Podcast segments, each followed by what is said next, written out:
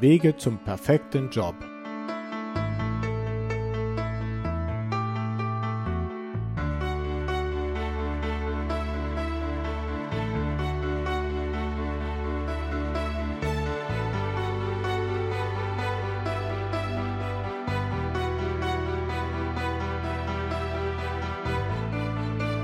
Thema heute Steht meine Berufung in den Sternen?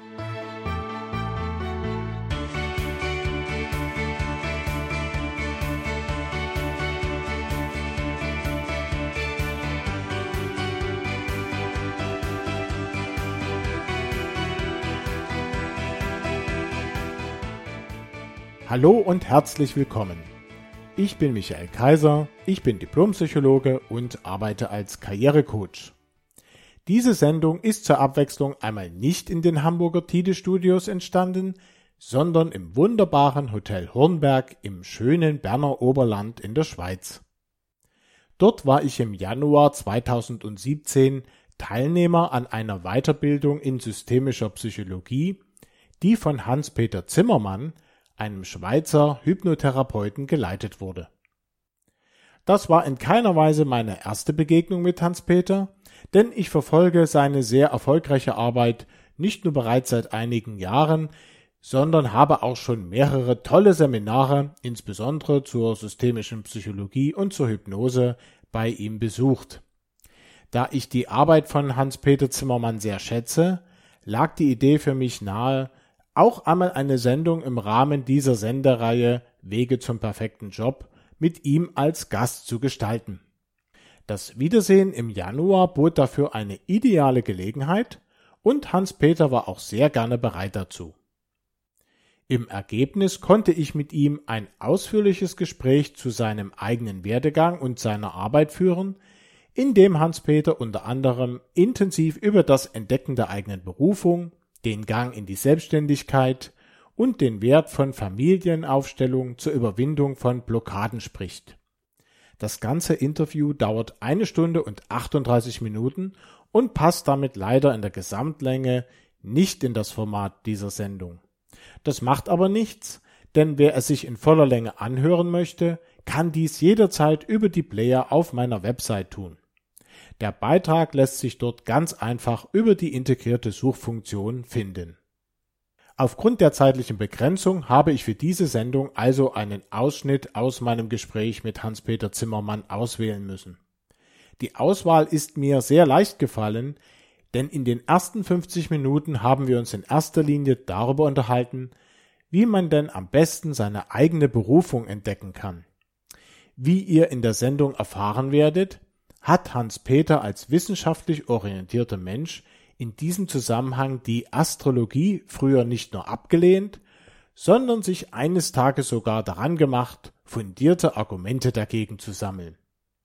Weshalb dieses Vorhaben am Ende grandios gescheitert ist, in welcher Form Hans-Peter die Nutzung der Astrologie zur Entdeckung der eigenen Berufung inzwischen sogar empfiehlt, und wie man einen seriösen Umgang mit dem Thema Astrologie von ihrer weit verbreiteten missbräuchlichen Verwendung unterscheiden kann, erfahrt ihr in den nächsten und sehr spannenden 50 Minuten. Wer offen dafür ist, festgefahrene Annahmen und Vorurteile hin und wieder in Frage zu stellen und im Ergebnis eventuell auch ganz neue Sichtweisen zu entwickeln, wird beim Anhören dieses Beitrags sicherlich voll und ganz auf seine Kosten kommen. Und deshalb wünsche ich euch nun viel Freude beim Zuhören. Ja, Hans-Peter, ich freue mich sehr, dass das mit diesem Gespräch geklappt hat und wir hier im wunderschönen Hotel Hornberg im Berner Oberland dieses Gespräch miteinander führen können. Ich freue mich auch, Michael. Danke. Ich kenne deine Arbeit ja jetzt schon einige Jahre, genauer gesagt mehr als vier Jahre sind es jetzt, dass ich deine Arbeit verfolgt habe und bin mir von daher auch sicher, dass du eine ganze Menge gute Tipps für unsere Hörer haben wirst, wie sie ihren ganz persönlichen Weg zum perfekten Job finden können. Ich denke, da wird uns sicherlich der ein oder andere Aspekt heute noch begleiten. Einiges findet man in meinen bisher neun Büchern, aber man kann ja nicht alles aufschreiben und ich habe sicher noch einiges auf Lager. Ich denke auch, dass dein eigener Lebensweg ja, sage ich mal, ein sehr anschauliches, gutes Beispiel dafür ist, wie man diesen Weg gehen kann mit allen Schwierigkeiten, die es dann ja auch hin und wieder mal gibt. Mhm. Aber eben dann doch am Ende sehr erfolgreich. Und insofern würde ich gleich mal zu meiner ersten, vielleicht fast zusammenfassenden Frage kommen. Würdest du sagen, dass du den perfekten Job für dich gefunden hast? Oh ja, seit vielen Jahren schon. Und zwar schon auch auf Umwegen. Es ging mir genauso wie wahrscheinlich allen anderen Menschen auch, dass man als junger Mensch erstmal das macht, was die Eltern so entweder explizit oder auch implizit von einem erwarten. Ich kann mich erinnern, dass meine Mutter einmal sagte, ja, so ein Gymnasiallehrer, der verdient 6000 Franken im Monat. Und ich habe gedacht, Mensch, das wäre ja Wahnsinn und habe gedacht, naja, ich war immer schon ein Besserwisser, warum nicht Lehrer werden? Und wollte natürlich ein bisschen was Besseres sein, also Gymnasiallehrer, Mittelschule.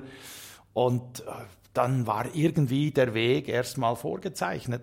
Nur als ich dann an der Uni war, ging es eine Weile, bis ich gemerkt habe, dass mich das eigentlich alles unglaublich langweilt und zum Teil unter Druck setzt und überhaupt gewisse Dinge mich nicht interessieren. Ich hätte irgend so eine Volkskunde oder ich weiß auch nicht mehr, wie das Fach genau hieß, irgend so, ein, mhm. so eine, eine, Arbeit schreiben müssen, hätte irgendeine Woche mich ins Luzerner Hinterland begeben müssen, ein paar Bauern interviewen wegen alten Märchen und Sagen und weiß ich, und es war mir dermaßen zuwider dass ich äh, mich eigentlich in, in die Arbeit gestürzt habe. Ich hatte nebenbei, habe ich gedacht, naja, ich, ich möchte nicht meinem Vater auf der Tasche sitzen, ich möchte mein Studium weitestgehend selber finanzieren. Dann habe ich durch einen schönen Zufall in Anführungszeichen einen Job gefunden bei der Schweizerischen Depeschenagentur, eine Nachrichtenagentur, also eigentlich im weitesten Sinn Journalismus. Und dann später ergab sich die Möglichkeit eines Praktikums in der Filmindustrie. Und ich kann mich gut erinnern, es war wirklich ein Schlüsselerlebnis. Ich habe in einer Wohngemeinschaft gewohnt mit zwei Mädchen, also Kommilitoninnen, zwei jungen Frauen und einem Mann zusammen. Jeder hatte sein Zimmer und ich habe in einer Nacht, irgendwie morgens um zwei, das ganze Zimmer umgeräumt und am Morgen war es klar, ich höre auf mit dem Studium. Es waren sechs Semester, hatte ich gemacht, Zwischenprüfung bestanden. Ich habe einfach gemerkt, hey, da gibt es tatsächlich Tätigkeiten, die einem Freude machen können wo man sich am Morgen richtig freuen kann, an die Arbeit gehen zu dürfen. Das war wirklich eine Entdeckung und plötzlich habe ich gemerkt, hey, das Leben hat längst begonnen. Ich war, mh, hm, was war ich denn, 23? Ich habe gemerkt, das mhm. Leben hat begonnen und es ist meins. Und nur ich kann es leben. Und haben mir natürlich überlegt, ja, wie erkläre ich das meinen Eltern? Die waren nicht sehr autoritär. Also die haben mich jetzt schon meistens machen lassen, aber trotzdem gab es Erklärungsbedarf. Und ich habe einfach gesagt, ich mache jetzt mal ein Jahr Pause. Und äh, ich hatte so ein bisschen was am, am Rundfunk, am Radio in Bern. Und dann auch noch äh, das eine oder andere Theater. Das ist übrigens das, was mich mit Hamburg verbindet. Soll ich das schnell in Klammern sagen? Ja, doch, mal klar. Was mich mit Hamburg, Hamburg, also wir können auch so snacken, ne? wenn du magst, mein Jung naja, die Hamburger werden sich die Haare laufen über mein Hamburger Deutsch. Aber ich bin ja gebürtiger Sachse, das heißt also, ich bin da auch kein besonders bist auch nicht Spezialist. Beitrag. Ja, ich hatte irgendwann als ganz junger Mensch Friedrich Giese kennengelernt. Er war Schauspieler am Stadttheater in Bern, aber gebürtiger Hamburger.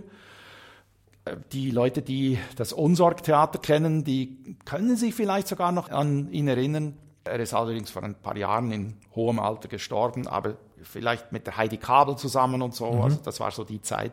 Und Friedrich Giese hat äh, mir einiges beigebracht, hat auch dafür gesorgt, dass ich den einen oder anderen Job am Theater bekam in Bern. Ja, das ist das eine, was mich mit Hamburg verbindet. Auf das andere kommen wir vielleicht später, wenn mhm. wir über die Blockaden sprechen.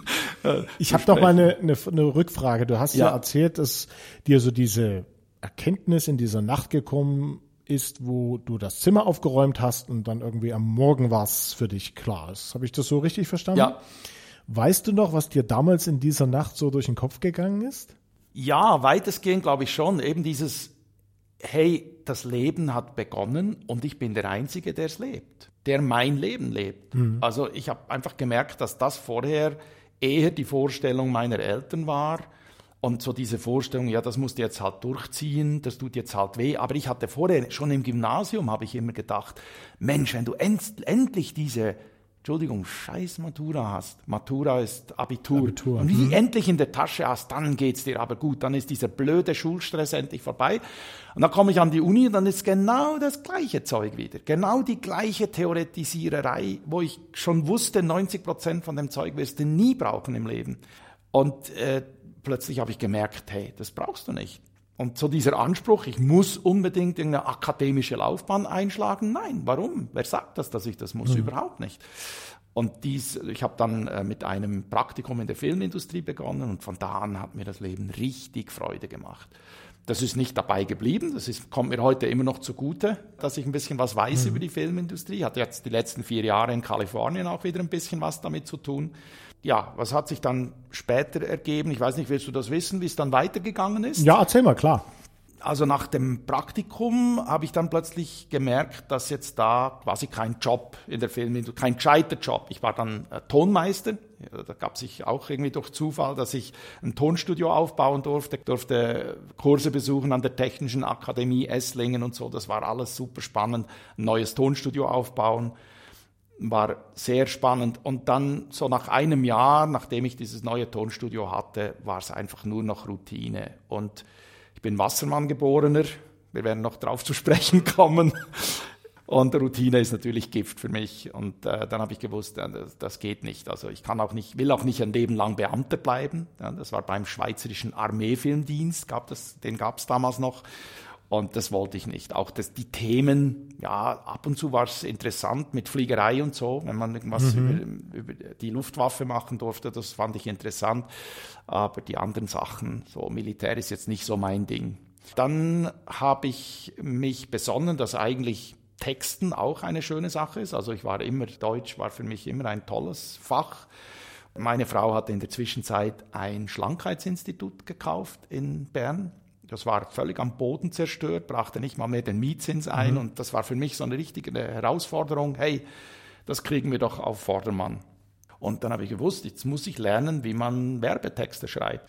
Und das habe ich offenbar in kürzester Zeit gelernt, weil in kürzester Zeit war durch natürlich den unermüdlichen Einsatz meiner Frau, aber auch durch meine Marketingmaßnahmen mhm. war das ein, eine Goldgrube. Dann bin ich in ein Versandhaus gekommen.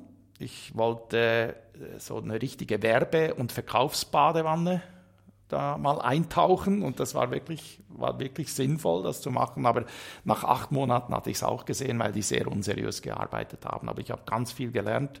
Aber wie bist du dann dahin gekommen? War das durch dein durch deine ersten Erfahrungen jetzt im Marketingbereich, dass ja, du ich konnte denen zeigen, wolltest? ich konnte denen die Zahlen vom Geschäft meiner Frau zeigen und was ich dafür getan hatte in, an Marketingaktivitäten. Wir hatten auch einen Newsletter und so eine kleine Kundenzeitung rausgegeben, die sehr wirksam war. Und dem konnte ich zeigen, das war sehr interessant, weil, weil ich ja nicht aus dem Marketing kam, mhm. dass ich eigentlich trotzdem diesen Job bekam als Projektleiter. Marketingbezogene, ein marketingbezogener Job. Ja, ich glaube, das ist ein wichtiger Punkt, weil ich ja gerade den Leuten, die sich auf eine Festanstellung bewerben, immer wärmstens ans Herz lege, dass man eben weniger ausführen sollte, was man alles gemacht hat, sondern eher, womit man erfolgreich ja. war. Und das ist ja ein sehr gutes Beispiel dafür. Das heißt also, du warst ja gar nicht der offizielle Marketingprofi. Überhaupt nicht. Sondern du konntest einfach darlegen, dass du in diesem Bereich, der für dieses neue Unternehmen relevant war und interessant war, ja. Erfolge aufzuweisen hattest. Ja. Und, und der Mann war, den Job auch bekommen. Der Mann war nur, also der Chef dort, der Inhaber war nur interessiert, an Erfolgen, an Resultaten. Das war dem absolut egal, was ich für Diplome mitbrachte. Hm. Und ich bin überzeugt, da gibt es viele davon. Ich würde sogar sagen, die guten Unternehmer sind die, die dir einfach sagen, traust du dir das zu, kannst du Resultate vorweisen und dir dann diese Chance geben. Ja, also, weil du ja von allen anderen Sachen gar nichts hast. Also ja. wenn jemand irgendwas früher gemacht hast, was hat das mit dir zu tun? Ich, ich habe das nie verstanden, diese Papiergläubigkeit. Mhm. Dass man, ja, ich brauche erst das Diplom und weißt du, da kommst du gar nicht, das kriegst du nie. Ja, wenn du dich nicht traust, wenn du nicht hingehst und sagst, Leute, ich bin genau der Mann, den ihr braucht. Und ich habe zum Beispiel auch einen interessanten Fall erlebt, selber als Unternehmer dann später mhm. bei einem Mitarbeiter, den ich eingestellt habe für einen Nebenzweig. Das waren so Beschallungsanlagen, die ich äh, als Generalvertreter von einer amerikanischen Firma eine Zeit lang auch verkauft habe. Ich habe verschiedene Bewerbungsgespräche geführt und einer, ein einziger, rief mich am selben Abend an und sagte, Herr Zimmermann, das war ein sehr eindrückliches Gespräch, vielen herzlichen mhm. Dank. Ich möchte Ihnen anbieten, drei Tage für Sie gratis zu arbeiten. Ich will Ihnen beweisen, dass ich diese Anlagen verkaufen kann. Wahrscheinlich hätte es mir sogar genügt, dass der bereit war, drei Tage für mich gratis zu arbeiten. Einfach, das hat mir gezeigt, der Mann ist interessiert, der will diesen Job haben. Ja, und er hat anscheinend auch das Selbstvertrauen, dass das alles klappen wird und dass er das eben kann. Das ja. heißt also, dass sich die drei Tage auch für ihn lohnen werden, ja. weil er dich dann überzeugt und insofern dann dadurch auch den Job bekommt. Ja. Ich hatte vorher sogar ein wunderbares Assessment-Verfahren. Ich war ganz stolz darauf, was ich da alles vorbereitet hatte mit zweimal Besuch und Auswahlverfahren und, und, und. Das habe ich alles fallen gelassen. Mhm. Als der anrief, habe ich gesagt, ich brauche brauche keinen anderen mehr. Das ist okay, ich nehme den. Mhm. Ja, der hat mir auch tatsächlich zwei Jahre lang wirklich ganz tolle Umsätze geliefert. Und da, da würde ich wirklich sagen, hört auf mit dieser blöden Papiergläubigkeit. Nur weil einer ein Diplom an der Wand hat, heißt es noch lange nicht, dass er es kann. Er hat einfach die Bedingungen erfüllt, die es braucht für dieses Diplom. Und wenn das noch ein staatliches Diplom ist, auch da wird ja manchmal so staatlich anerkannt, sage ich, überleg dir doch mal, Entschuldigung, wenn ich da ein bisschen burschikos daherrede, irgendein Sesselfurzer, der null Ahnung hat, hat dir einen Stempel da drauf gehauen und gesagt, du kannst das. Kann der das beurteilen? Mhm. Nein, kann er nicht. Beziehungsweise die Frage ist, inwieweit es überhaupt relevant ist einfach. Das Zertifikat belegt, dass man dort in dieser Einrichtung mit dem, was man dort tun sollte, anscheinend die Vorgaben erfüllt hat. Ja. Aber die Frage stellt sich ja, inwieweit das wirklich relevant ist und inwieweit man diese Fertigkeiten eben dann tatsächlich auch äh, bei dem entsprechenden Arbeitgeber überhaupt anwenden muss. Ich habe euch ja gestern auch gesagt, wir haben gerade ein systemisches Seminar beendet gestern und äh, bei der Zertifikatsverteilung habe ich gesagt, wer es kann, wird es anwenden und ein bisschen mit dem Zertifikat prahlen. Wer es nicht kann, wird nur prahlen. Genau. Du warst gerade bei der Etappe mit der Arbeit für das Möbelhaus. Ein äh, Versandhaus war das. Ah, Versandhaus. Und zwar ein, das war auch interessant, ein Briefmarkenversandhaus. Ich habe nie was mit Briefmarken am Hut gehabt. Ja, als Kind so die obligate Sammlung, aber also hätte nie gesagt, dass ich irgendwie mit Briefmarken was am Hut hätte. Und der Mann hat gesagt, ja, ja, das ist aber auch okay. Ich möchte sogar, dass Sie nicht zu viel wissen, weil wir verkaufen eigentlich das Zeug drumherum. Werbung und Verkauf, das ist für uns wichtig. Ich habe sehr viel gelernt, aber es war mir einfach dann ethisch plötzlich nicht mehr vertretbar. Es war ein bisschen unsauberer Geschäft. Also das muss man natürlich wissen, dass die Briefmarkenindustrie eine Riesenmafia ist. Also da gab es, kann ich mich gut erinnern, da gab es einen Konsul von Uruguay in Paraguay, das war einer unserer Lieferanten, und er hat dafür gesorgt, dass die uruguayische Post, das uruguayische Postministerium eine Briefmarke mit Pirmin Zurbriggen, dem Schweizer Skifahrer, das mhm. der war damals in, rausgebracht hat. Und unsere Kunden, unsere Sammler natürlich, siehst du, Pirmin Zurbriggen, bekannt auf der ganzen Welt. Dabei hatten die in Uruguay, glaube ich, keine Ahnung. Der, der Postminister wurde einfach geschmiert von mhm. unserem Lieferanten. So lief das damals. Und du wusstest das natürlich nicht, als du da angefangen hast, waren dir diese ganzen Aspekte ja Nein, wahrscheinlich alle nicht bekannt. Nach acht Monaten wusste ich es mhm. dann und dann habe ich gesagt, jetzt habe ich marketingmäßig genug gelernt, ich werde das Wissen jetzt für Positives anwenden. Wie ging es dann weiter? Dann bin ich nochmal kurz zurück in die Filmindustrie, habe für eine Firma Perfekton hieß die in Nidau bei Biel, die Vertonungsanlagen für die Filmindustrie herstellte, also Projektoren und Tonbandgeräte. Es war damals noch Riesenkästen. Das kleine Kästchen, was wir mhm. heute brauchen für die Aufnahme, kann jetzt hundertmal mehr und kostet hunderttausendmal weniger. So ein Schrank hat irgendwie 80.000 Franken mhm. gekostet damals die hatten sich ihre angestammten Märkte in Europa ein bisschen kaputt gemacht mit schlechtem Service. Und mhm. da war ein neuer Chef und der wollte neue Märkte erschließen, Amerika, Kanada und Australien. Und weil ich schon praktisch tätig gewesen war, also ich war früher ein Kunde von denen, also die wussten, dass ich äh, von der Praxis ein bisschen Ahnung habe, haben die gesagt, ja, ich gebe, die geben mir die Chance, äh, dass ich das mache. Und auch verkaufsmäßig hatte ich mittlerweile natürlich einiges vorzuweisen. Und da bin ich zum ersten Mal nach Amerika gekommen. Früher hätte ich gedacht, naja, also das werde ich mir nie leisten können mit meinem kleinen Lohn. Wie alt warst du damals? 27. Mhm. Also noch ziemlich jung für so einen Job. Ja, und durfte mich Area Sales Manager nennen. Ich habe aber sehr schnell gemerkt, als ich da drüben war und vor allem auch in der, innerhalb der Firma habe ich gemerkt, dass das nicht gut gehen kann. Also die hatten so viel Geld ausgegeben für völlig falsche Softwareentwicklung. Und nach drei Monaten habe ich gedacht, bevor die mir denn das Gehalt nicht mehr zahlen können, kündige ich lieber und biete ihnen noch an, dass ich als Freelancer für sie noch tätig sein kann, wenn sie mich brauchen. Aber einen Monat später waren sie dann Konkurs. Und das war für mich der Startschuss, wo ich gesagt habe, so, jetzt mache ich mich selbstständig, mal schauen, was man da machen könnte, was einem Spaß macht. Und das ist natürlich ganz wichtig, dass man eben überlegt, was mag ich gern, also was macht mir Spaß und was kann ich gut. Das sind die beiden Wegweiser. Das Wichtige ist an der Stelle, dass das zwei verschiedene Aspekte sind und ich lege allen immer wieder ans Herz, da aufzupassen und diese zwei Sachen nicht zu schnell miteinander zu verbinden. Also, dass man erstmal diese zwei Baustellen getrennt beleuchten muss mhm. und herausfinden muss für sich und dann später guckt, wo ist eigentlich so die Schnittmenge, wo passt das zusammen. Würdest du mir da zustimmen Absolut. oder wie sind deine eigenen Erfahrungen ja, damit? auf jeden Fall.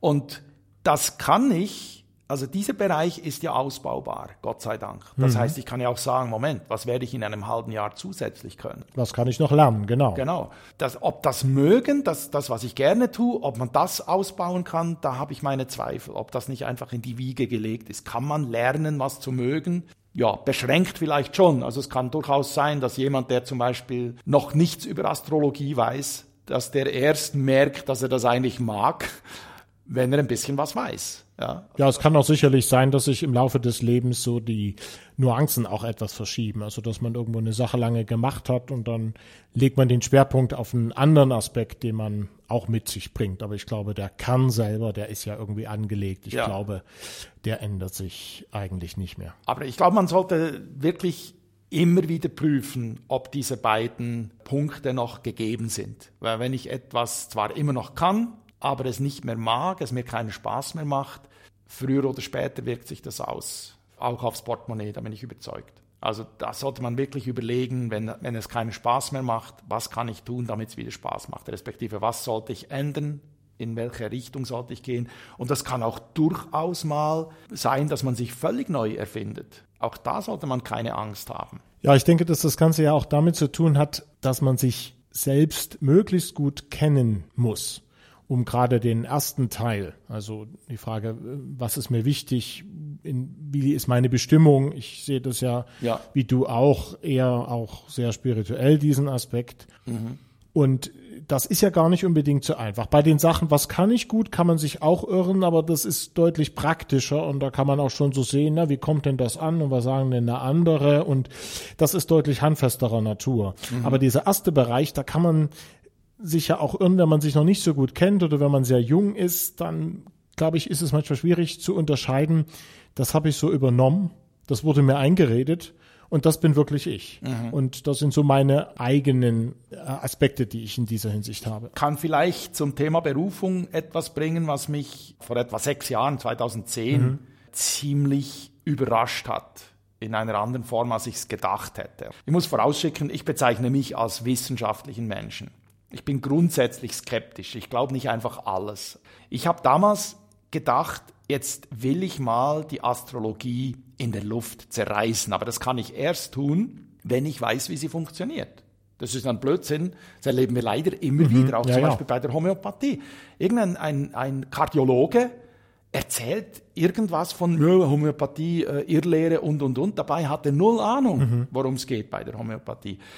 Und ich finde immer, man sollte das zuerst kennen, bevor man es zerreißt. Und dann habe ich die Grundlagen der Astrologie gelernt und das Experiment ging in die Hose. Ich habe gemerkt, hey, was ich gesehen habe, ist, dass es viele Astrologen gibt, die mega Blödsinn veranstalten mit ihrem Wissen oder mit ihrem Halbwissen wenn man die Astrologie richtig einsetzt und bodenständig einsetzt, ist das sensationell. Also ich kann wirklich wunderbar ein Team zusammenstellen. Ich kann in ganz wenig, und das können die Leute auch in ganz kurzer Zeit selber lernen. Das wäre sowieso mein Wunsch, dass die nicht abhängig sind von einem Astrologen, sondern dass sie das selber können. Das ist meine Vision. Ich kann in kurzer Zeit sehen, Moment einmal, dieser Mensch, ja, er kann sich selbstständig machen. Er ist der begeisterungsfähige Initiator, also der hat Projekte, der hat Ideen, der kann Projekte anreißen, aber es fehlt ihm zum Beispiel das Element Erde und Fest. Da drin Manko. Das heißt, wenn er sich selbstständig macht, tut er gut daran, jemanden ins Boot zu holen mit ein bisschen mehr Erde. Damit auch ein Schuh draus wird. Damit es nicht einfach nur Luftschlösser bleiben. Das ist etwas, was, äh, was mich seither fasziniert. Ich habe in der Zwischenzeit sicher 500 Kurzdeutungen des Geburtshoroskops durchgeführt. In 95 Prozent der Fälle entspricht das schon sehr stark dem Leben, was diese Leute führen und in den restlichen 5% der Fälle nicht. Und der Grund ist darin zu finden, dass die nicht ihr Leben leben. Mhm. Dass die immer nur das gemacht haben, was die anderen gesagt haben. Also ich betrachte das Geburtshoroskop wie ein Kleid, in das man hineinwachsen sollte. Es bleibt ja das ganze Leben lang gleich. Lass uns da aber doch noch mal ein bisschen mehr ins Detail gehen, weil ich davon ausgehe, dass die allermeisten unserer Hörer von der Astrologie, insbesondere von der Astrologie, die ich als, sag ich mal, seriöse oder professionelle Astrologie, jetzt nicht im kommerziellen Sinne, sondern eher im, im wissenschaftlichen mhm. Sinne bezeichnen würde, wenig Ahnung haben.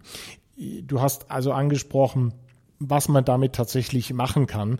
Die meisten Leute, wenn die Astrologie hören, dann denken die an irgendwelche Boulevardzeitschriften und da ist mhm. dann ihr Tageshoroskop und da steht dann drin Krebs und dann steht da irgendwas. Ja, und, und dann kommt so eine, eine sogenannte Barnum-Aussage. So, Barnum oder Forer-Effekt. Das ist etwas, was du jedem aufs Auge drücken kannst, was für jeden irgendwie passt, zutrifft. Ja. Wenn ich mhm. dir sage, passen Sie gut auf, welche Entscheidungen Sie diese Woche treffen. Wenn Sie eine getroffen haben, ziehen Sie sie mit aller Konsequenz durch. Es sei denn, wichtige Gründe sprechen dagegen. Das kannst du immer bringen. Mhm. Das nennt man Barnum-Effekt. Barnum mhm. An meinen Astro-Seminaren habe ich einen, für jeden Teilnehmer einen Barnum-Buzzer. Es gibt doch diese Stefan Raab-Buzzer, ja, diese roten ja. großen Knöpfe, oder? Und äh, die habe ich gekauft, die kann man kaufen im Handel. Und Immer dann, wenn einer mit so einer Aussage kommt, dürfen die anderen buzzern, um die Leute darauf aufmerksam zu machen, hey, wir wollen nicht diese Zeitungshoroskop-Geschichte machen. Das ist absoluter Quatsch. Es geht auch nie um irgendwelche Zukunftsvoraussagen. Also es geht nicht um Wahrsagerei? Also Nein, es geht um Zeitqualität. Was ich mache, ist Entwicklungsastrologie. Astrologie soll dir helfen, dich optimal zu entwickeln. Wenn es sowas gibt, und die Astrologie setzt natürlich voraus, dass es sowas gibt wie frühere Leben. Also da muss man sich dran gewöhnen, wenn man mhm. mit Astrologie zu tun hat. Wenn man das voraussetzt, dann hast du dir für dieses Leben ganz bestimmte Dinge vorgenommen. Gewisse Ressourcen hast du bereits und andere Ressourcen willst du entwickeln. Also wo du quasi sagst, wenn bevor du auscheckst, bevor du auf dem Sterbebett liegst, willst du sagen können, die Lektion, die ich mir vorgenommen habe, die habe ich geschafft. Ich, ich habe diesen, diesen einen Schritt, den habe ich quasi gemacht. Das heißt also, die Astrologie kann dir dabei helfen, deine Bestimmung zu erkennen ja. und, wenn man so will, zu leben. Also Aber ich sage immer, Achtung, wenn deine Intuition etwas völlig anderes sagt, um Gottes Willen, hör auf deine Intuition und nicht auf das, was dir der Astrologe sagt. Ich finde, selbst namhafte Astrologen haben ganz viel dazu beigetragen, dass die Astrologie so einen schlechten Ruf hat. Wenn eine Elisabeth Tessier sich hinreißen lässt, und sie ist nicht die einzige, es gibt ganz viele berühmte, die wahrscheinlich sehr gut Bescheid wissen. Ich verstehe es nicht, warum die sich hinreißen lassen, trotzdem im Boulevardblättern am Ende des Jahres irgendwelche Prognosen für das nächste Jahr rauszugeben. Das, das verstehe ich nicht. Und ich muss auch sagen, dass Computerhoroskope sinnlos sind, weil ein Computer kann niemals das ganze Bild sehen. Ein Computer wird immer an einer Ecke beginnen und einfach sagen, ja, okay, also wenn der Jupiter dort und dort ist, dann bedeutet das so und so. Ja. Und dann denkt der Mensch, na ja, oh, also jetzt nicht wirklich. Ja. Ich, ich sehe das zum Beispiel bei mir, wenn diese starke Schützerenergie, die ich habe, wenn einer das einfach deuten würde, könnte sagen, ja, es ist eine veränderliche Energie und ja, nicht gerade besonders treu, vielleicht auch ein bisschen flatterhaft, manchmal ein bisschen sogar manisch äh, und so weiter. Und dann muss ich sagen, hallo, schaust du vielleicht mal den Saturn direkt auf meinem Aszendenten an, dann siehst du, bei mir wird auch ein Schuh draus. Und dieses ewig wachsen, wachsen, wachsen und groß ist schön, das wird reduziert durch diese Saturn-Steinbock-Energie, die sagt, nee, nee, nee, Moment, kannst nicht ewig wachsen, das geht nicht. Simplify your life. abspecken. Ich hatte jetzt gerade letztes Jahr eine Saturn-Phase, mhm. wo wir den ganzen Haushalt aufgelöst haben in Kalifornien. Es ist mir noch nie so gut gegangen wie in diesem Jahr. Wir haben plötzlich gesagt, was brauchen wir? Ein 450 Quadratmeter Haus, um glücklich zu sein. Was soll der Blödsinn? Da muss man ja nur arbeiten, um das zu unterhalten, mhm. was man sowieso nicht genießen kann, weil man am Arbeiten ist. Also ja. das, das ist absoluter Blödsinn. Und äh, so etwas, einfach das ganze Bild sehen können, Deswegen ist es mir so wichtig, dass man sowas eben live mit dem Klienten macht und sich nicht hinreißen lässt, irgendwelche allgemeinen Aussagen zu treffen. Und die müssen ja dann auch immer so vage sein, dass sie eben immer passen dass und sie immer passen. Sind. Ja, und genau. damit sind wir genau bei den Vorurteilen. Sag doch noch mal ein bisschen was. Also letztendlich hast du jetzt schon ziemlich gut beschrieben, was man damit am Ende erkennen kann. Also so die Bestimmung und damit auch vielleicht, was man mehr beachten sollte jetzt für die aktuelle Lebensplanung, was so an Themen dran ist zum Beispiel, was überhaupt vielleicht für das eigene Leben zu beachten ist an Themen. Würdest ja, du mir dazu stimmen? Trifft das ungefähr den Kern? Ja, ich muss sagen, ich arbeite am liebsten mit etwas reiferen Persönlichkeiten, weil ich immer sage, was bringt das, wenn ich einem 20-Jährigen sage, was eigentlich seine Berufung wäre? Das ist etwas, was oft erst so gegen die Lebensmitte kommt, vielleicht bei einigen Frühreifen schon ein bisschen früher, aber am Anfang wählt man eben irgendeinen Beruf, den die Eltern toll finden oder wo die Kollegen gesagt haben, weißt du, da kannst du viel Geld verdienen oder was auch immer. Und erst wenn man eine Zeit lang diesen Beruf ausgeübt hat, spürt man, ob er einen wirklich zu 100 Prozent erfüllt oder nur zu 60 Prozent. Und da bringt's nichts, wenn ich sage, schau mal, dein MC ist dort und dort und der MC-Herrscher ist dort. Und es würde eigentlich bedeuten, so im weitesten Sinn, heilen, helfen, coachen, therapieren oder irgend sowas. Das bringt in der Regel nichts einem 20-Jährigen. Es bringt auch nichts, wenn ich ihm sage, was er vielleicht beachten sollte bei der Partnerwahl, damit es ein bisschen die Chance hat, länger gut zu gehen. Aber bist du der Meinung, der sollte also erstmal ein paar schlechte Erfahrungen machen, um dann den ja, diesen Aspekt stärker würdigen zu können? Ja. Oder, oder warum würdest du das jetzt einem jungen Menschen nicht empfehlen wollen? Ja, ich glaube schon. Äh, gewisse Leute müssen erst mal zwei, dreimal auf die Schnauze gefallen sein, damit sie einen gewissen Leidensdruck haben und bereit mhm. sind, überhaupt zuzuhören. Also die Schubladen müssen ja offen sein. Mhm. Ich würde nie jemandem sagen, komm, wenn du magst, mache ich so, sondern der muss selber zu mir kommen. Übrigens kann ich das äh, deinen ähm, Hörern gerne anbieten, wenn sie auf äh, hpz.com gehen und dort ihren Geburtstag erfassen, kriegen sie zu ihrem Geburtstag eine Gratulation per Du, also das ist die Bedingung, dass wir uns duzen dürfen. ich sage, die Seele will geduzt werden und das Angebot, eine viertelstündige, es wird meistens ein bisschen länger, viertelstündige Kurzdeutung Ihres Geburtshoroskops via Skype. Das ist auch Bedingung via Skype oder FaceTime, also ich will mhm. die Leute auch sehen können. Ein bisschen was möchte ich auch davon haben, aber das ist absolut ohne irgendwelche Verpflichtungen. Das ist wirklich ein Geschenk. Aber du hast jetzt ja schon angesprochen, wie man es falsch macht oder nicht seriös macht. Sag doch noch mal ein bisschen was, wie sozusagen die seriöse Methode aussieht und welche Angaben dafür auch gebraucht werden. Denn das Geburtsdatum selber reicht ja nicht aus. Mir reicht es nie. Also ich weiß, dass es Astrologen gibt, die sagen, ja, wenn du die Zeit nicht kennst, nimmst du halt 12 Uhr mittags. Das passt für mich überhaupt nicht, weil das ganze Häusersystem, mhm. ich kann zwar, die Planeten in den Zeichen, die bleiben sich gleich über den ganzen Tag, außer der Mond, der relativ schnell wandert. Aber das Häusersystem ist dermaßen wichtig. Das ist so wichtig, ob ich ein Stellium, das ist eine Planetenhäufung, im achten Haus habe oder im zwölften Haus oder im ersten Haus. Das ist ein Riesenunterschied. Das sind Welten dazwischen. Und deswegen muss ich die genaue Geburtszeit kennen. Und das ist in Europa absolut kein Problem. Also selbst im früheren Osten, die kriegen das immer hin, dass sie beim Standesamt der Geburtsgemeinde nachfragen. Manchmal kostet es irgendwie, ich glaube, 20 Euro oder irgend sowas. Also, äh, und dauert vielleicht eine Woche und dann hat man die Antwort. Also ich hatte auch schon den Fall, wo ich, also etliche Fälle, wo ich gesagt habe, unmöglich, kann nicht sein. Also ich kann schon erkennen, wie jemand auf mich zukommt, ob der einen introvertierten Aszendenten hat oder eher extrovertiert. Und dann kann ich sagen, na, unmöglich, dass du Aszendent Löwe hast. Das muss entweder eine Stunde früher sein oder manchmal sind es auch nur drei Minuten, mhm. die den Unterschied ausmachen. Dann ist der Ort noch wichtig, glaube ich. Ja, also Geburtsdatum, Zeit und Ort. Für das Geburtshoroskop. Ja. Wie ist das eigentlich? Gibt es da eine weltweit anerkannte Methode, wo man sagt, also die seriöse Astrologie arbeitet so und da sind eben diese Angaben wichtig und so und so wird das dann verarbeitet und äh, ermittelt sozusagen das Horoskop oder wie sieht es damit aus? Also man ist sich ziemlich einig, was die Energien der einzelnen Zeichen ausmacht. Man muss sagen, dass einmal eins oder das Alphabet, das astrologische Alphabet hat eigentlich nur zwölf Buchstaben. Mhm. Es gibt die zwölf Zeichen, es gibt äh, zwölf Planeten. Einige haben nur zehn Planeten. Bei mir in meiner Schule gibt es tatsächlich zwölf, also jedes Zeichen hat seinen eigenen Herrscher und äh, zwölf Häuser. Und man kann sagen, äh, immer ein Planet entspricht einem Zeichen und einem Haus. Aber das bedeutet jetzt nicht, dass wir einfach nur zwölf verschiedene Menschentypen haben. Das wäre zu einfach. Sondern jetzt geht es eben darum, diese, dieses ganze System vernetzt zu interpretieren. Da gibt es wirklich keinen einzigen Menschen, der dem anderen gleicht. Es gibt ja dort das sehr interessante Stichwort des Cold Readings. Vielleicht kannst du dazu noch mal was sagen. Mhm.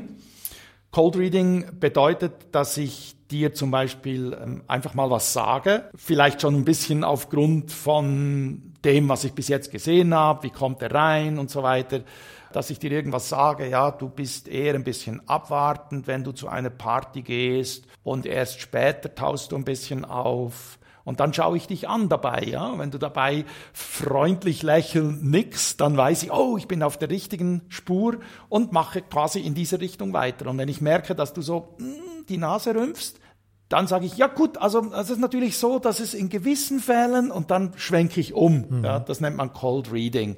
Und es wird vielen sogenannten Wahrsagen nachgesagt, dass sie Cold Reading betreiben würden.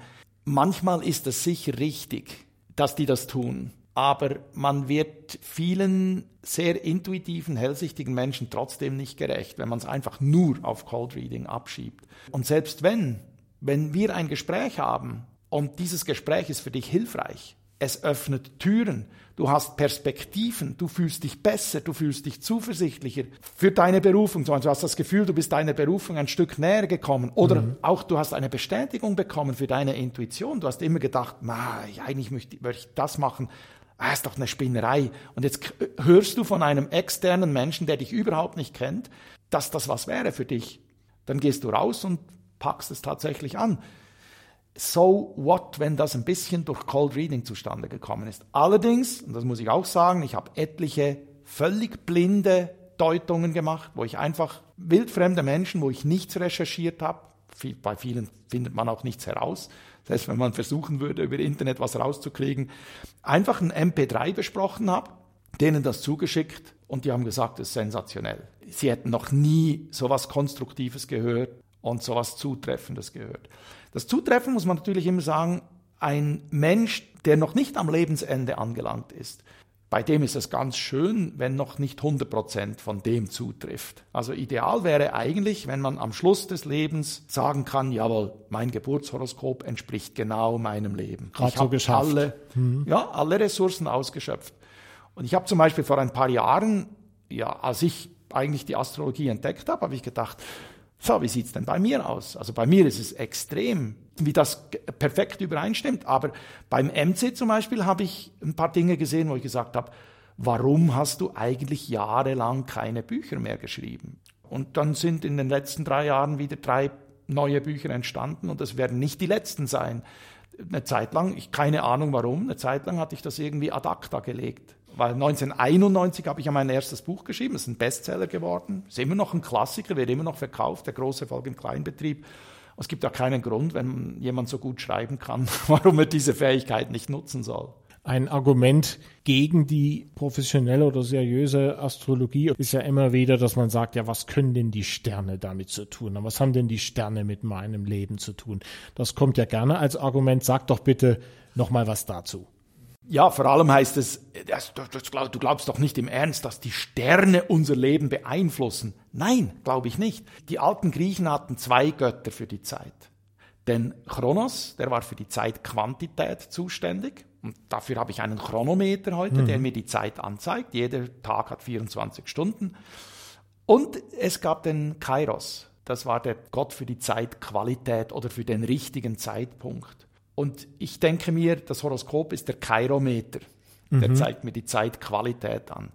Der macht nicht die Zeitqualität, er zeigt sie nur an. Das ist immer noch esoterisch genug. Also wer hat diese, diesen Chirometer da an mhm. den Himmel gepflastert? Keine Ahnung. Die Hermetiker sagen ja, wie oben, so unten. Äh, ich kann damit noch nicht so viel anfangen, aber ich sage einfach, es ist wie beim Autofahren. Ich muss nicht wissen, wie genau das Auto funktioniert. Ich muss es nicht flicken können. Ich muss nur wissen, was passiert, wenn ich Gas gebe und wenn ich bremse und wenn ich Kurven fahre. Also ich muss, es, es reicht, wenn es fährt. Und ich weiß, dass das fährt, dieses Gefährt, das sich Astrologie nennt. Ja, man kann das ja auch ausprobieren und dann sehen, was ja. es für einen selber bedeutet. Und Absolut. wenn es einen weiterbringt, dann ist es am Ende auch vollkommen egal, weshalb es funktioniert und reicht einfach das. Ja. Und ich glaube, wer sich mit dem Thema mal ernsthaft beschäftigt hat, der wird äh, das feststellen. Mir ging es ja letzten Endes auch so. Ich habe von der ganzen Sache ja jetzt überhaupt keine ähm, nähere Ahnung, aber ich bin ja auch durch dich darauf gekommen. Ich habe ja das früher auch für irrelevant oder für Blödsinn gehalten und du hattest mich ja damals vor Jahren mal gefragt, als wir uns noch überhaupt nicht kannten. Also du wusstest nichts über mich, ob du das machen dürftest, weil das war auch noch relativ zu Beginn deiner eigenen Beschäftigung mit dem Thema und du hast damals noch ziemlich viel geübt, so habe ich das verstanden und warst interessiert, sozusagen Leute zu finden, die sich bereit waren, darauf einzulassen. Und ich habe gesagt, ja, das kann ja nicht schaden und ich schätze sonst deine Arbeit, also schauen wir mal, was rauskommt. Ja.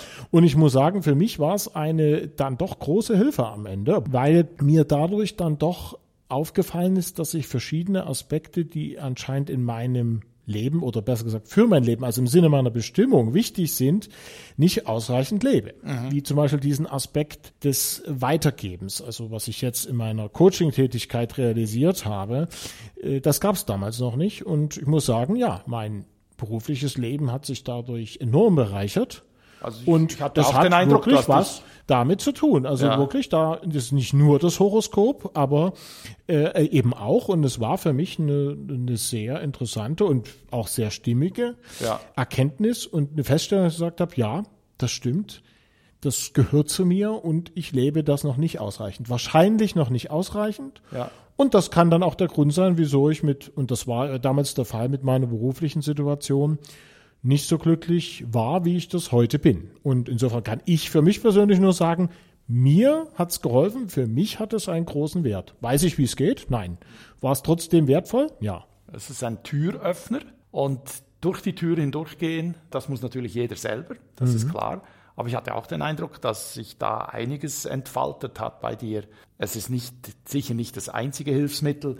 Was ich auch sehr interessant finde, ist, dass ich drei Kunden hatte, Coaching-Kunden hatte, also Astro-Coaching, denen ich gesagt habe, dein Horoskop sieht absolut nach selbstständiger Tätigkeit aus. Mhm. Du kommst früher oder später kommst du nicht drum herum. Die haben sich selbstständig gemacht und sind in kürzester Zeit, ich hätte es nie gedacht, weil ich sage den Leuten immer, Leute, also wenn ihr nicht ein halbes Jahr überbrücken könnt mit Erspartem, also vor allem dann, wenn man auch noch Familie und Kinder hat, oder? Eine Verantwortung hat für andere, das ist, äh, das wäre fahrlässig. Also du musst ein halbes Jahr überbrücken können.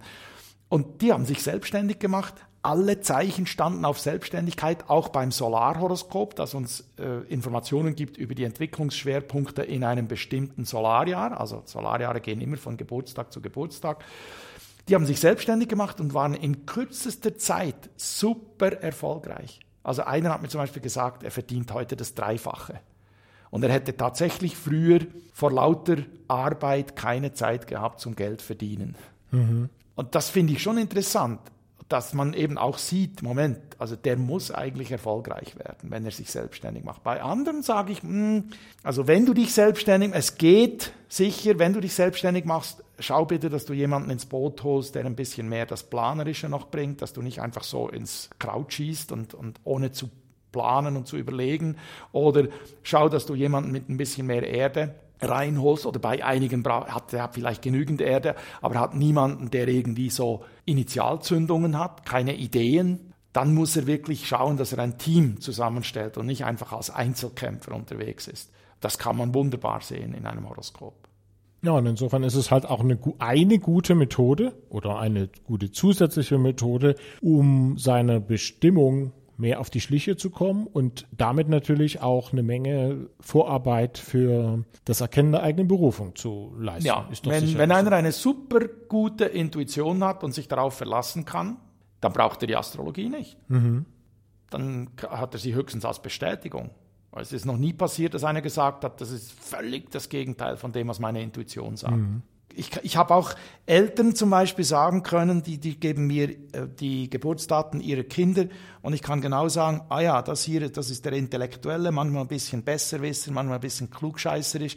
Das hier ist der, das Phlegma, gerade in Fällen, wo eben das Profil so stark ist. Es gibt natürlich Leute, die mhm. haben von allem ein bisschen was, aber es gibt auch Menschen mit, mit extrem starkem Profil ja, und die haben dann in anderen Bereichen ein starkes Manko dass man sagt, ja, das ist das Phlegma, dem musst du wahrscheinlich ständig sagen, zieh dich jetzt endlich an für die Schule und so weiter. Und die sagen, das ist unglaublich, das ist verblüffend. Und da, da glaube ich schon, das ist mehr als einfach nur eine Projektionsfläche. Wie du jetzt eine einzelne Energie genau auslebst, das ist tatsächlich dir überlassen und das ist möglicherweise auch abhängig von den Umständen. Also ich weiß nicht, willst du ein Beispiel hören? Ja, gerne. Wenn du jetzt zum Beispiel Schütze, Schütze Energie nimmst, ja, veränderliches Feuerzeichen. Wenn irgendwo ausgewandert wird, ist praktisch immer Schütze Energie dabei. Das heißt nicht, dass jeder Schütze auswandern muss, aber wenn ausgewandert wird, ist Schütze Energie dabei, wenn es nicht um eine Flucht geht. Mhm. Philosophie, Lebenssinn, fremde Kulturen, seinen Horizont erweitern.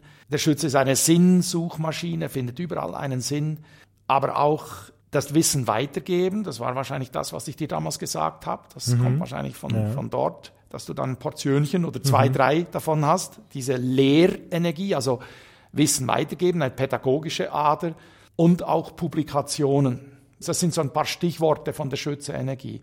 Dann gibt es aber auch Schattenseiten, die muss man nicht unbedingt leben, aber es kann eben passieren, dass jemand eher das lebt. Der Schütze kann auch ein unglaublicher Besserwisser sein. Er kann ein Maniker sein, der sich völlig selbst überschätzt. Also da wäre die gute Eigenschaft, dass man sagt, Moment, ich will meine Grenzen ausloten, ich setze mir hohe Ziele. Ein Schützemensch, wenn man dem sagt, das und das geht nicht, sagt er, hey, schau mir mal zu, ich zeige dir, wie es geht. Ja, ich, mir hat man zweimal gesagt in meinem Leben, du kannst nicht legal Teilzeit in Amerika leben, ein halbes Jahr mhm. pro Jahr. Und ich habe es zweimal bewiesen, dass es geht, mhm. auf legale Art das ist die, die positive Seite, aber das kann eben auch sein, dass man sich dann plötzlich mal auch ein bisschen selber überschätzt, also ein bisschen manisch wird. Was jetzt da genau ausgelebt wird von dieser Schütze-Energie, das hängt wirklich vom Individuum ab. Das kann ich, auch, kann ich auch nicht sehen. Ich kann nicht sehen, auf welcher Entwicklungsstufe dieser Mensch ist, aber ich kann die Grundenergien sehen. Ich meinte mit der Projektionsfläche eher, dass, es, dass die Sterne in dem Sinne, Himmelskörper, keinen Einfluss haben, sondern eher dieses System genutzt wird, um eben genau diese Sache zu zeigen. Ja, ich glaube eben nicht, dass die Sterne einen Einfluss haben. Ob schon man weiß zum Beispiel, dass der Mond schon einiges bewirkt, oder? Mhm. Aber der Mond, ja, ob die anderen Sterne, ob ich den Jupiter spüren kann hier, pff, weiß ich, da habe ich meine Zweifel. Es ist ein Symbolsystem, es soll ja auch, scheint, das interessiert mich gar nicht so groß, mit der Astronomie heutzutage gar nicht mehr so viel zu tun haben, ist mir eigentlich alles mhm. egal. Ich gehe in mein Programm, das ist auch das Schöne, man mhm. muss das heute nicht mehr selber können, man geht in das Computerprogramm, man tippt die Daten ein, man kriegt das Symbolsystem und man kann es, man lernt es zu deuten. Mhm. Es ist, es kommt mir vor wie, äh, ja, als Kind habe ich gelernt, die Uhr zu lesen. Es hat eine Weile gedauert. Mhm. Und viele Erwachsene können den Chronometer lesen, aber den Kairometer nicht. Mhm. Und meine Aufgabe sehe ich auch darin in, im letzten Lebensviertel, ich werde jetzt in den nächsten Tagen 60, auch da noch ein bisschen Pionierarbeit zu leisten. Ich habe schon einiges an Pionierarbeit geleistet, was Hypnose anging, die mhm. letzten 20 Jahre. Müssen wir jetzt nicht drüber diskutieren, das hattest du schon, das Thema, ja. in einer früheren Sendung mit dem Carsten Küstner, ja, glaube ich. Genau. Ja? Der hat das äh, genügend abgedeckt. Und jetzt sehe ich im letzten Lebensviertel noch ein bisschen Pionierarbeit, was äh, Astrologie angeht. Das, also meine Vision ist, dass jeder Kleinunternehmer, das sind immer noch meine Lieblingskunden, ja, das ist immer noch mein Lieblingspublikum, der Kleinunternehmer, der die Ärmel hochkrempelt, der selber entscheiden kann, dass jeder Kleinunternehmer das lernt und er kann es wirklich in wenigen Tagen lernen. So viel lernen, dass er wirklich ein Team zusammenstellen kann, das passt.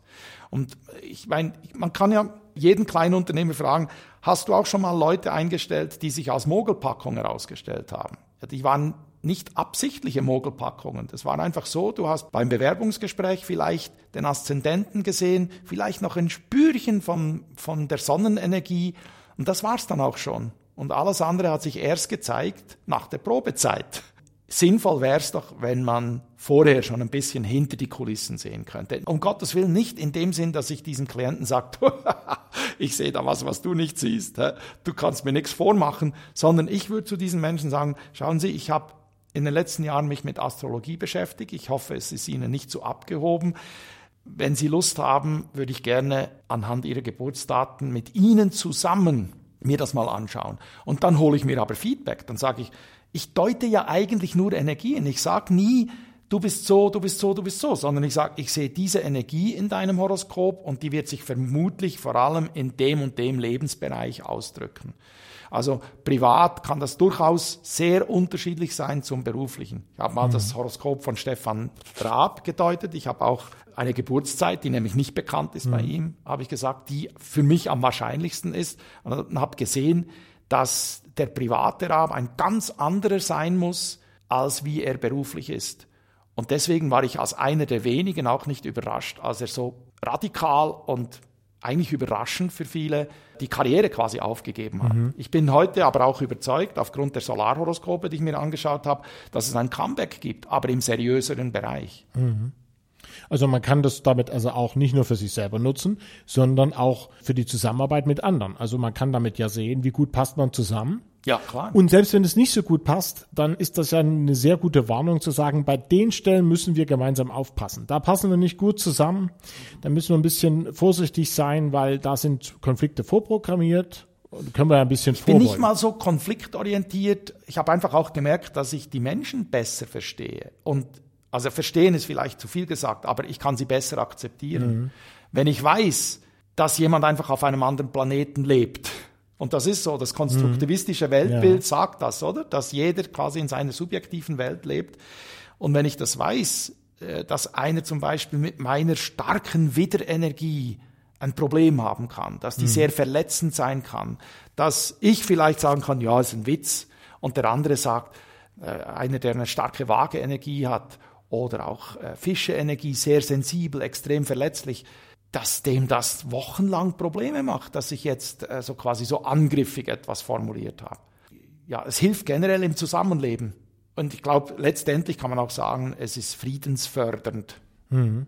Ja, alles, was zum besseren Verständnis gegenseitig führt, führt ja üblicherweise dann dazu, dass da auch mehr Harmonie einkehrt und man auch ja. besser aufpassen kann, wie man da mit dem anderen umgeht. Je besser man sich selber kennt, je besser man den anderen kennt, desto einfacher wird es ja miteinander. Das heißt nicht, dass es nur Friede, Freude, Eierkuchen mhm. sein soll, weil ich äh, gerade Leute, die eine starke vage Energie haben, kann auch siebtes Haus, mhm. umsvolles siebtes Haus, wissen viele Laien nicht, dass sie vage Energie haben. Vielleicht kennen sie Sonne, Mond und Aszendent, mhm. Äh, wenn es hochkommt.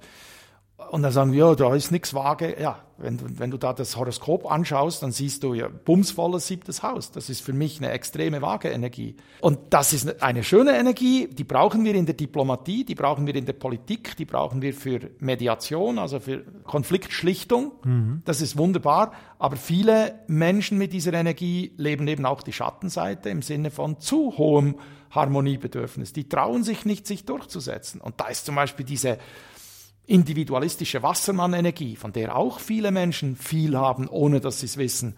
Und man sieht es aber sofort im Horoskop, mhm. ob, sie, ob sie welche haben mhm. oder nicht. Dieses Ich bin Michael Kaiser, wenn es euch passt, ist es schön und wenn nicht, ist es interessant. Mhm. Oder ein anderer schöner Wassermann-Spruch, wer mich nicht mag, der muss noch ein bisschen an sich arbeiten. ja? Mhm. Da, viele Menschen beneiden mich um diesen Teil oder beneiden Wassermann betonte Menschen um diesen Individualismus, dass man sagt, ich ziehe jetzt mein Ding durch. Wenn es euch nicht passt, tut mir leid. Ihr müsst halt schauen, dann findet ihr jemand anderen, mit dem ihr zusammen sein wollt.